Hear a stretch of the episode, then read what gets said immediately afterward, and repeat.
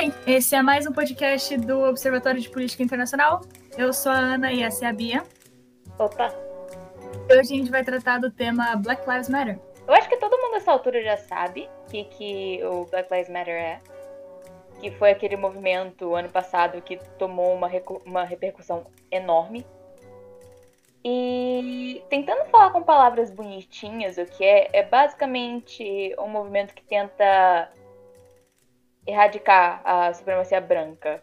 Tipo, pra intervir na violência, sabe, que as pessoas negras sofrem, porque é um negócio ridículo que já acontece faz muito tempo. Algumas coisas que talvez muitas pessoas não saibam, mas esse movimento gigantesco foi criado por acaso por três mulheres negras. São elas Alicia Garza, Patricia Cullors e Opal Tometi. Eu acredito que assim que se pronuncie o último sobrenome. Um, espero não estar falando algo errado. E tudo começou em 2013, 13 de julho de 2013, sendo mais específica, quando a Alicia Garza fez um post no Facebook. Ela colocou exatamente, abre aspas, Black people, I love you. I love us, our lives matter. Traduzindo para o português, pessoas negras, eu amo vocês, eu, amo, eu nos amo e nossas vidas importam. Em seguida, a Patrícia, ela, ela respondeu esse comentário e usou pela primeira vez a hashtag Black Lives Matter. E, em seguida, a Opal, ela juntou essas duas e essas três criaram realmente um movimento chamado Black Lives Matter. Isso em 2013. Uhum. Eu acho que é legal mencionar até que, tipo, as três foram escolhidas pela BBC com, entre 100 mulheres como as mais inspiradoras do ano passado. Uhum, elas estão entre as 100 que... mulheres mais inspiradoras. Eu acho Isso é incrível. Um, negócio muito, sei lá, foda. Sim, com certeza. Como oposição do Black Lives Matter, a gente tem dois movimentos que também são bem grandes, historicamente, que é o All Lives Matter e o Blue Lives Matter.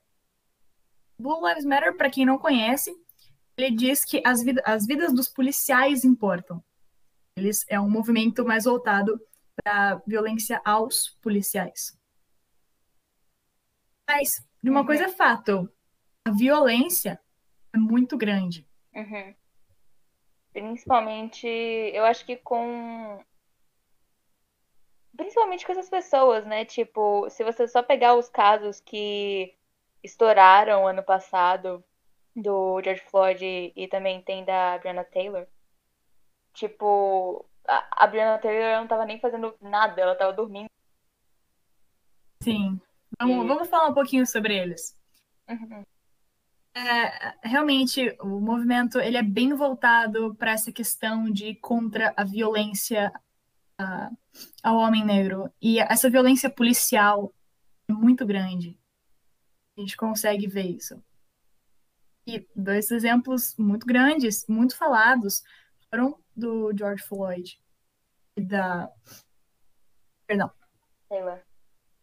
Uhum. Tipo, eu acho difícil alguém nessa altura ao menos não saber o caso do George Floyd, que ele foi sufocado por um, um policial. Nove minutos. Nove minutos e meio. Uhum contra o pescoço dele, cara. E, tipo, ele disse que ele não conseguia respirar, tanto que no final isso virou uma frase do movimento, do movimento né? E o policial uhum. não parou. E ele morreu, e hoje o cara tá solto. O cara que matou Exatamente. ele. Exatamente. O policial até entrou em julgamento, mas atualmente ele tá solto.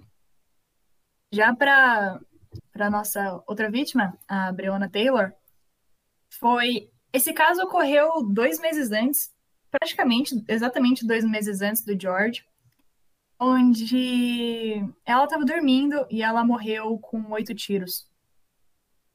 Uhum. Basicamente, a polícia arrombou o apartamento. Porque tinha uhum. um mandato de busca pelo namorado dela, que estava no apartamento dela com ela.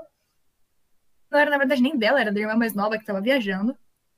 Eles entraram lá porque o namorado tinha suspeita de tráfico de drogas, mas não encontraram nada na casa. E ainda mataram ela. É, tipo, e usaram a justificativa de que o cara tava armado. Mas, tipo, é óbvio, eles Legal. lá nos Estados Unidos eles podem. E, tipo, se uma pessoa vem e invade a sua casa, arromba a sua casa no meio da noite e você tem uma arma, o que, que você vai fazer?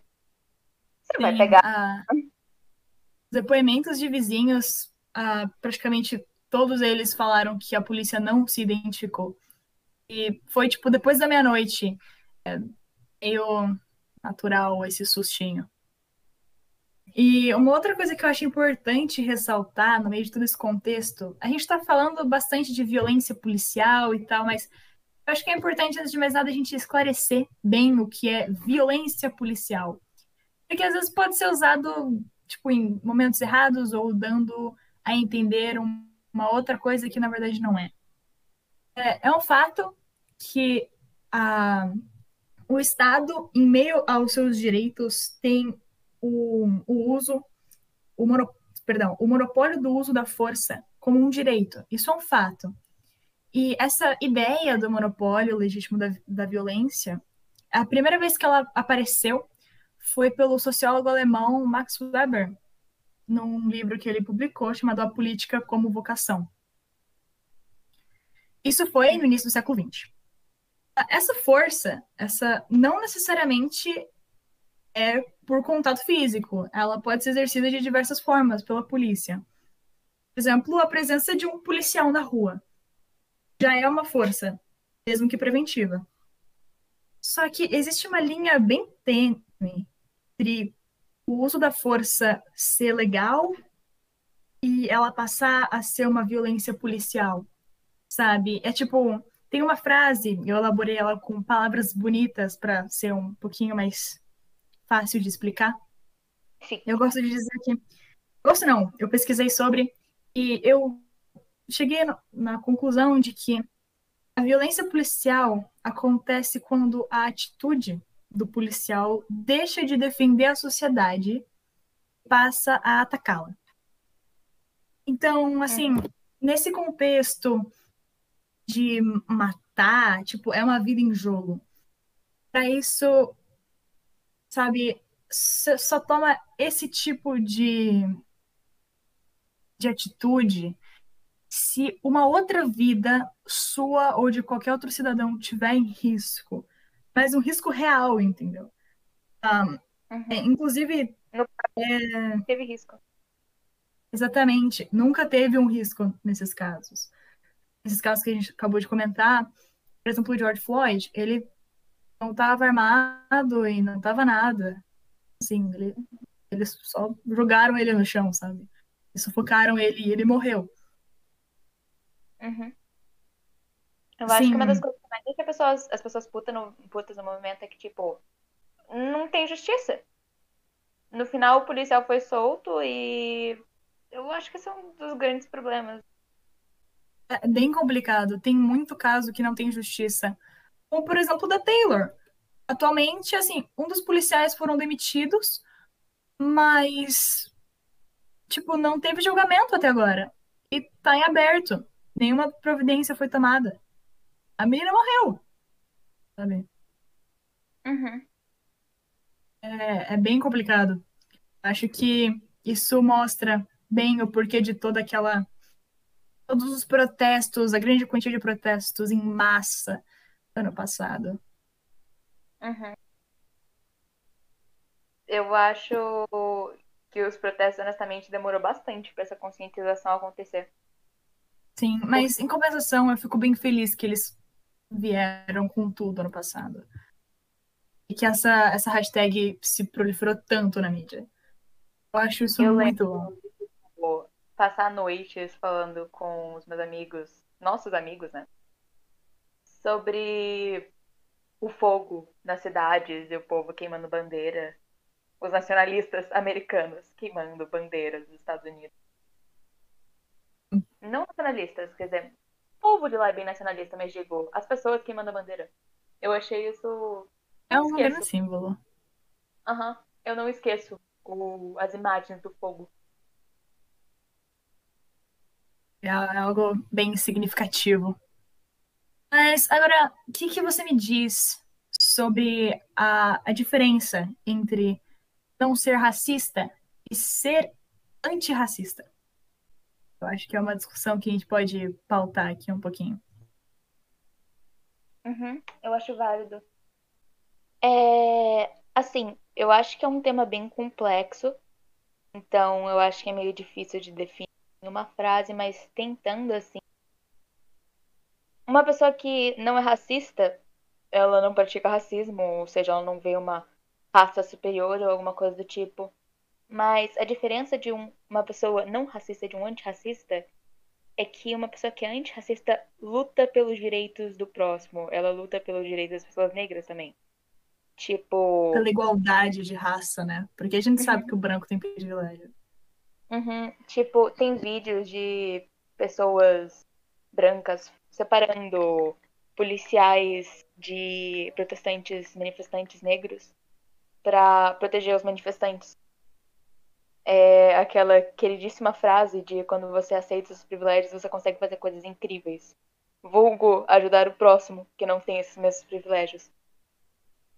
Sim, eu acho isso fundamental atualmente. E, tipo, saber essa diferença é muito importante. Porque, assim, não basta você só não ser racista. Isso é um básico, sabe? É uhum. amor pelo próximo, pelo menos um respeito mínimo. Uhum. É o uhum. básico. Mas lutar por ele, estar junto ali, mostrar que uhum. você se importa. É, eu acho que ser antirracista também traz muito da pauta de empatia, né? Que foi muito discutida nos últimos anos. Com certeza. Algo essencial Porque, atualmente. É, sentir a dor do próximo e, tipo, simpatizar com ela. Não simpatizar, porque seria simpatia, mas compreender. E conseguir de algum jeito ajudar, tentar lutar com eles. Se botar no lugar dele, ver a dificuldade que ele passa e fazer tudo que está no seu alcance para fazer com que seja melhor. Uhum. E foi uma boa discussão. Foi, foi bem gostoso. Nosso tempo está acabando, inclusive. Uh, obrigada é. por estar aqui hoje. Foi Nada. um ótimo bate-papo. Acho que a gente vai encerrando por aqui, então. Obrigada por nos ouvir até agora. Até o próximo podcast. Tchau!